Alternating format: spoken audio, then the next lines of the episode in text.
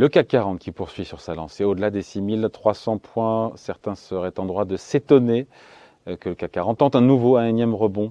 Euh, parce que les sujets quand même ne manquent pas. Bonjour Eric. Bonjour mon cher David, on se voit à la grande librairie. Alors Eric Lewin, rédacteur en chef de publications Agora, merci d'être là. Non, plus sérieusement, et euh, on avait le sentiment cette rentrée que les marchés étaient quand même fragiles, étaient euh, voilà, s'interrogeaient sur leur garde. Est-ce qu'il y a un déclic? Est-ce que les marchés se cherchent toujours? Est-ce qu'il se passe quelque chose? Je crois que c'est Xavier Patrolin qui me disait hier, qui lui comme est assez, ça d'arc en général, qui me disait mais peut-être qu'il y a eu un déclic et les investisseurs se sont rendus compte que le pire n'était pas certain. Ben, en fait, le déclic, euh, c'est les banques centrales. Le fait que la BCE augmente ses taux de 75 points de base, ça a effrayé certains. Mais on s'est enfin dit que les banques centrales prenaient la mesure de l'inflation. Vous savez toute la polémique l'année dernière avec Powell en novembre, où il disait que l'inflation était transitoire. Là, on se rend compte Depuis, il y a eu la Fed, que la Fed et la BCE feront tout pour lutter contre l'inflation. Bah, Excusez-moi, c'est pas de nature... Euh, être positif pour les marchés boursiers, des taux qui sont beaucoup parce qu'on avait le sentiment avant qui, qui, qui, avait du flottement, qui avait du flottement, qui avait du flottement, qui ne comprenait pas. Vous savez, sur les marchés financiers, vous connaissez ça, ça aussi bien que moi, voire mieux. Euh, ce qu'on a besoin, c'est une certaine. Non, Eric, non, mais c'est une certaine stabilité. Là, c'est vrai qu'on naviguait à vue, et le fait que la Banque centrale européenne dise voilà, on augmente les taux, c'est vrai qu'il y a de l'inflation, c'est vrai qu'on privilégie l'inflation, quitte à ce que l'économie rentre en récession, ça a plu aux investisseurs. Oui, mais il y a une récession dedans. Qui dit récession dit peut-être récession des profits, taux d'intérêt plus élevé. C'est quand même pas euh, un cocktail hyper détonnant et positif alors, sur, pour les sur la, sur la récession des profits, vous avez vu que sur le premier semestre, les résultats étaient plutôt bons. il y a eu, il y a eu euh, 16, 16, entreprises du CAC 40 qui ont relevé leurs prévisions. Sur l'année, on attend une croissance de 32% du bénéfice des CAC 40, mm. alors qu'en début d'année, on était plutôt à plus 10. C'est pas déraisonnable. et l'année prochaine, non, mais l'année prochaine, on attend moins 3%. Mais quand vous regardez avec ces plus 32 et moins 3, on a des valeurs françaises qui se payent entre 10 et 12 fois. Donc c'est pas, pas, hyper cher. Hein. C'est pas complètement déconnant. Ce qui se passe sur les marchés, c'est pas complètement déconnant. Il faut pas oublier David parce que là on se dit oui, le CAC 40 était à 6018 au plus bas lundi dernier quand il y avait le, la fête euh, aux États-Unis. Je crois que c'était le Memorial Day lundi dernier. Euh, là on est qu'à 6003 et on est encore en baisse de 12% depuis le début de l'année. Donc, et on a une valeur du CAC entre 10 et 12 avec un CAC entre, à 6003. Entre, 10 et 12 fois. Mais vous savez qu'il y a des valeurs sur le CAC 40, on peut en parler. Euh, Stellantis, qui a quand même une marge quasiment de 15%, qui a la même marge que Mercedes. Ouais, ce qui est énorme. Hein. Ça vaut trois fois les bénéfices. Trois fois les bénéfices. Ouais. PER de 3. Saint-Gobain, PER de 6. Le cours de Saint-Gobain aujourd'hui, price une récession de 5%. Si vous pensez qu'il y aura une récession de 5% l'année prochaine en Europe, vous achetez pas du Saint-Gobain. Ce que je veux dire par là, c'est qu'il y a des valeurs qui commencent à être intéressantes. Alors c'est sûr qu'il y a quand même, moi je suis pas euphorique sur le CAC 40. J'ai toujours dit qu'on risque de naviguer entre 6000 et 6500 points pendant, pendant un certain laps de temps. Et jusqu'à quand? Et que, bah, jusqu'à ce que l'inflation soit vaincu ou en passe d'être vaincu. Bah, sous contrôle ou vaincu, c'est pas la même chose. Hein. bah, écoutez, cet après-midi, on va prendre un exemple. Cet après-midi, on attend le CPI, indicateur de consommation. Juin, on a eu plus 9,1% en rythme annuel. Juillet, on a eu plus 8,5. Là, on attend plus 8%. Quand vous regardez toutes les statistiques d'inflation en ce moment aux États-Unis, vous voyez qu'il n'y a plus tellement d'inflation sur les produits que l'immobilier. Sur les produits. Sur les, sur, sur les biens et services, pardon. sur les biens. Sur les biens. Sur l'immobilier, qui représente 22% de l'inflation, mm. on sent qu'il y a eu le mois dernier une petite baisse de l'immobilier. L'inflation, elle est quoi? Elle est sur les services en ce moment. Mm. Les services, c'est vrai qu'il y a un problème et il y a une boucle prix-salaire qui se met en marche aux États-Unis. Mais on a le sentiment que l'inflation tend à baisser aux États-Unis. Alors, c'est sûr qu'on va pas revenir à une inflation à 3% tout de suite. Mais vous savez, sur les marchés financiers, si on passe d'une inflation de 9 à dans deux mois une inflation de 6,5%, c'est gagné pour la valorisation des marchés. C'est-à-dire que évidemment que l'inflation va passer, de 9 à 2% mais vous savez que la bourse est l'école des anticipations.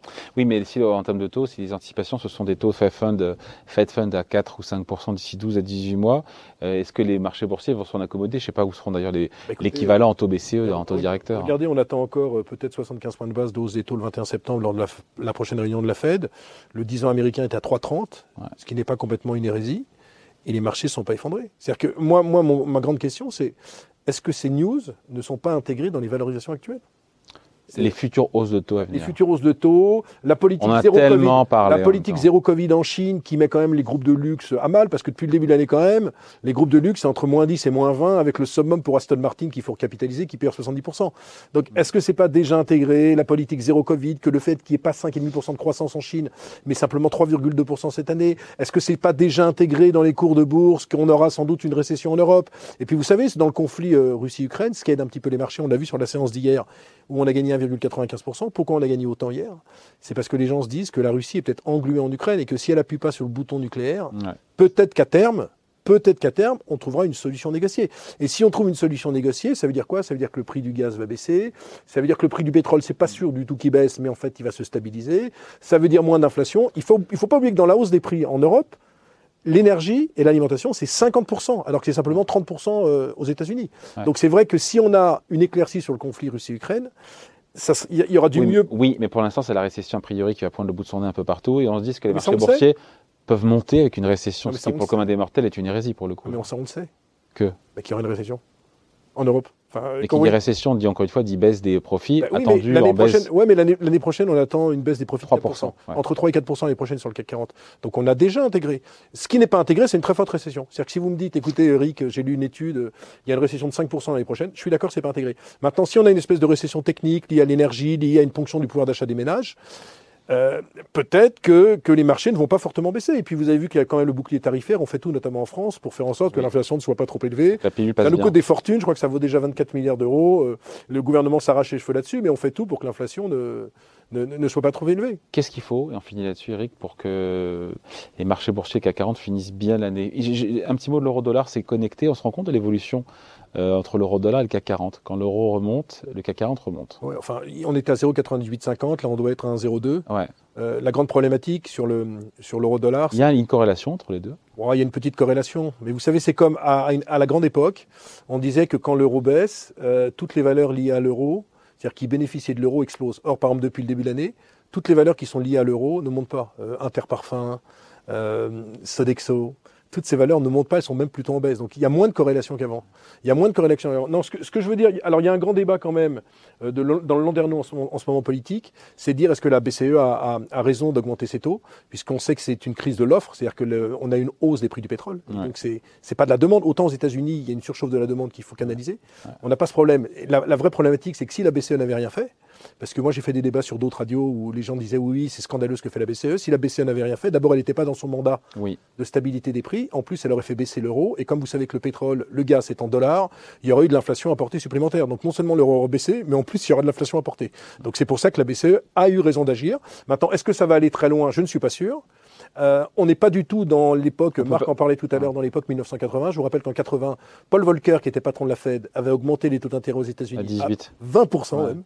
Et donc, il y avait une récession, je crois qu'on avait eu un deuxième trimestre 81 à moins 8 ou moins 9 en rythme annualisé, avec un chômage qui était remonté à 11,5%. On n'est pas du tout dans ce cas de figure. Donc, faut pas non plus. Moi, je dis pas que le CAC va prendre 25% d'ici la fin de l'année, David. Moi, j'ai le sentiment quand même que les mauvaises nouvelles sont largement intégrées dans les cours.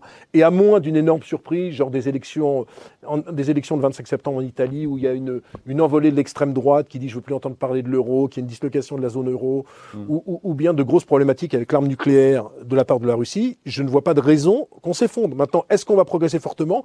Je crois que le juge de paix, ça va être les résultats des entreprises américaines et européennes qui vont être publiés à partir de la mi-octobre. À partir de la mi-octobre, c'est vrai qu'on a des résultats attendus en très forte hausse. Il ne faudra pas que ça déçoive. Mais il faudra que ça déçoive. Mais d'un autre côté, quand vous regardez les plus 30%, dans les plus 30%, il y a des contributions exceptionnelles de Total Energy et d'Engie. J'ai pas fait le calcul. Si on, ouais, si on, est, si on les vire. À mon avis, on sera plutôt entre plus 8 et plus 10. Donc c'est pour ça qu'il faut savoir, euh, qu'il faut savoir raison garder. Mais encore une fois, le CAC 40 vaut soit les bénéfices. Donc attendez, je suis pas pour les auditeurs téléspectateurs en état d'hystérie euh, pour acheter des actions. Je dis qu'il n'y a pas de raison non plus d'être super négatif et de voir le CAC 40 à 3000, même si le chiffre de, si le chiffre d'inflation n'est pas bon cet après-midi, on pourrait évidemment rebaisser sur les actions. Mais vous avez vu depuis trois semaines à mois, c'est du yo-yo permanent. Ouais. C'est du yo-yo permanent et les, les, gens ne savent pas à quel sens jouer. Moi, je suis un plutôt positif, mais c'est peut-être ma nature qui est, qui est d'être optimiste. Euh, c'est vrai que j'ai du mal avec le pessimisme. Bon, point de vue signé Eric Lewin. Et c'est vrai que c'est la grande librairie. Là. On est bien là. Hein on peut rester des heures. Salut, merci Eric. Merci. Ciao.